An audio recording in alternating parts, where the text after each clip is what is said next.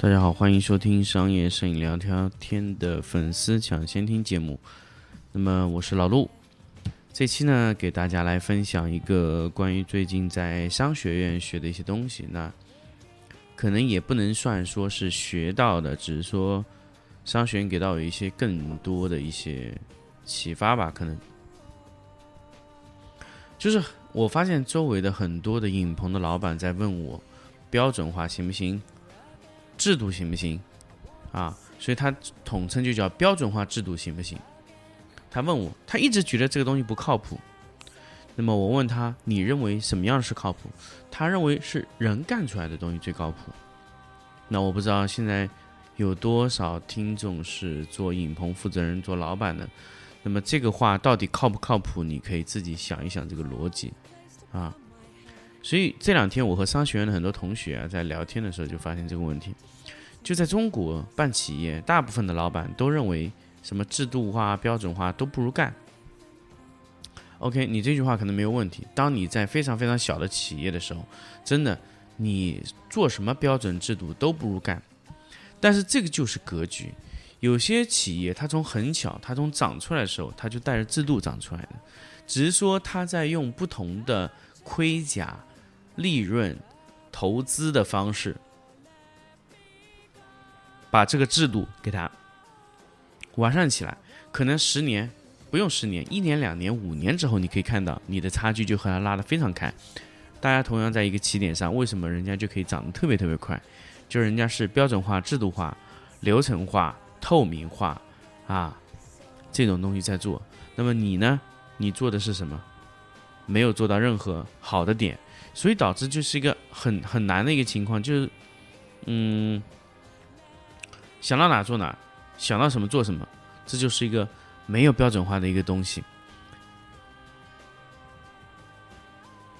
其实今天我在回来的路上，我一直在想，说我应该怎么跟大家分享关于标准化、制度化这个东西。其实很多人都觉得标准化、制度化是一个完美的东西，或者说是一个很美好的东西，或者说可能我做不到那一步。是这样吗？所以很多事情就是你没有去做，你不尝试，做不到什么。很多人、很多企业、很多老板都认为标准化是一个很玄幻的东西，是一个很高深的东西，是一个很高级的东西，是不是呢？并不是的。对于现在来说，标准化是一个你不做就会死的东西。呃，我听了一下啊。我我我，因为我之前有经常和以前做商业摄影棚的老板，我可以很明确的说，浙江的绍兴柯桥的地区，还有浙江的海宁地区，啊，这个老板啊，已经换了一茬了。就是我几年以前啊，几年以前跟我在对接的老板，基本都转行了，都没有做摄影了。为什么呢？他们这种钱赚的就是。不叫摄影棚的钱，我一直在强调，就是说，你到底赚的是摄影棚的钱，还是开一个小卖部、开个作坊赚的钱？这就很明显，做几年就觉得，哎呦，可能不行了，就不做了。甚至有个老板说，他全部转成三 D 了，他现在不拍了，几乎不拍了。我一直强调说，你摄影转三 D 是一个非常糟糕的选择。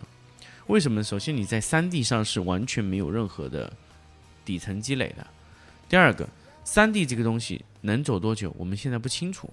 三 D 这个东西未来有多大发展，我们也也不清楚。但是我只能清楚的说，三 D 的算力以后绝对不会给到它太多。就是说，比如说你想炫一个照片级的，那很困难。国家不会把这么多算力给到一个三 D 渲染的东西。炫的东西它是没有价值的。啊，是没有价值的，一定要强调，就是没有价值，所以国家不会把算力给到他的。那么，什么东西它需要算力呢？AI 智能啊。那么，未来三 D 有没有前途？不好说。但是，我认为在未来，可能十年、二十年以后，三 D 有前途。但是，我想问，你的企业能扛到十年、二十年以后吗？你在十年、二十年的这个过程中，你应该积累什么？你知道吗？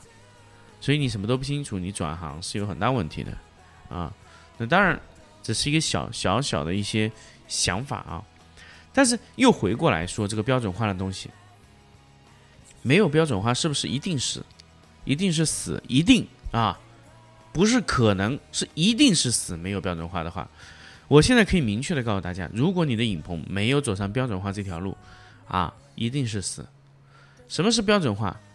我我首先说，很多时候我们要把流程标准化。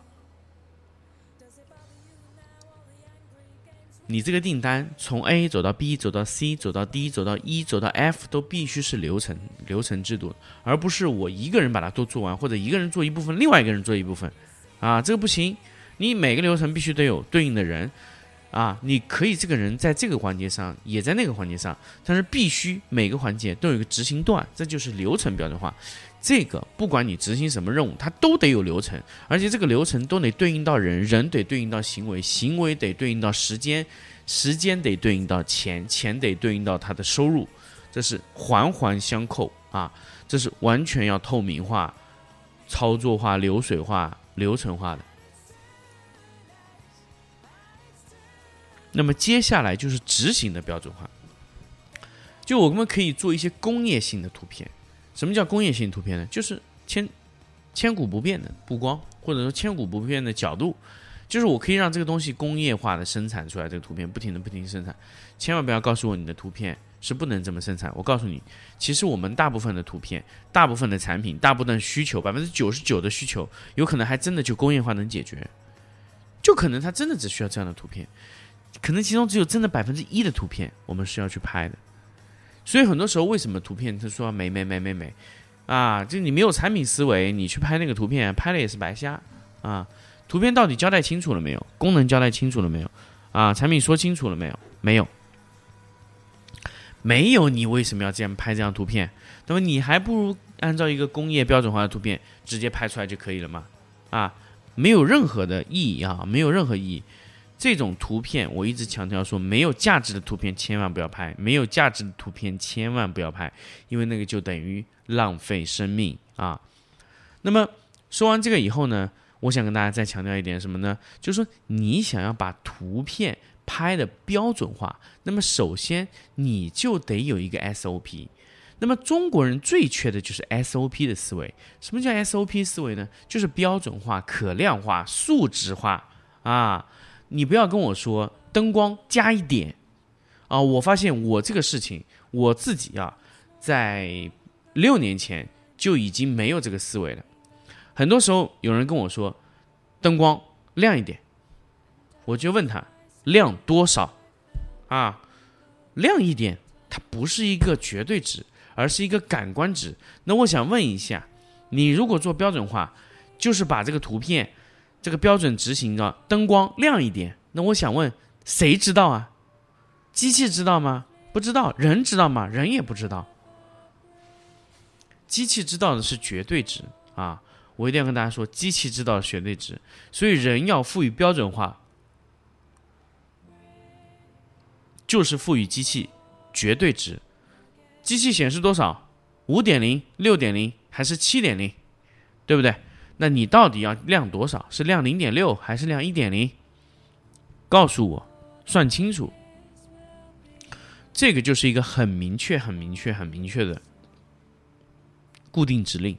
你到底有没有把它弄清楚了？啊！千万不要说你说亮一点啊！就你知道吗？中国人在做这种东西的时候，你就。我我觉得你不用看什么哈，看烧菜就可以了。你去看那个啊菜谱嘛，糖少许，酱油少许，老抽少许，就是这样吗？这样就是标准化吗？笑话啊，这就笑话了啊！现在呢，这个书稍微精简一点了，糖三克五克，对不对？然后你发现好像也不太对哦。三克五克的量可能有点偏差哦。我来说说德国人吧，因为如果咱们要说严谨、说标准化、说素质化，这个东西啊，就得看德国人。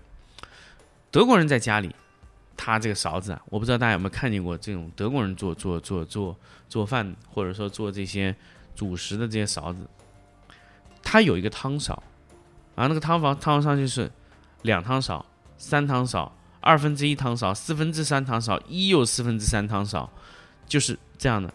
每一个勺它都是完全标准的一个碗口，就是你买那个勺，你是拿不同的勺子去把它舀平啊，用一个刮板刮掉，就是这样。那就像我们泡奶粉一样，定量勺就一勺刮平多少，一勺刮平多少，这就是定量的这么一个数字啊，就很明确的，你是用量具啊，一又四分之三勺或者两汤勺或者怎么样的，很明确啊，你的奶、你的糖要多少，非常非常明确。如果你跟我说少许啊，那完蛋了啊。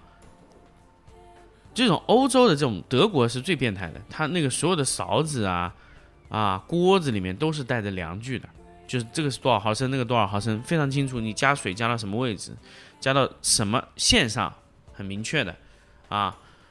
如果如果如果你在德国能买到一个没有这种量具的这种这种这种厨具，还比较困难。在中国呢，没有一碗什么碗，饭碗吗？汤碗吗？还是大碗？还是碟子？不知道，只要它不标明，它就是一个虚的。所以说标准化一定要明确数值，到底是零点三个 eV、零点五个 eV 还是多少？灯升高多少厘米？灯头往下扣多少度？这都得是一个明确的数值。很多时候呢，有些人说：“哎呀，这样图拍不了了。”真的拍不了了吗？所以很多时候，如果我以前处于一个摄影师的状态，可能我也会说啊，这样好像不太行。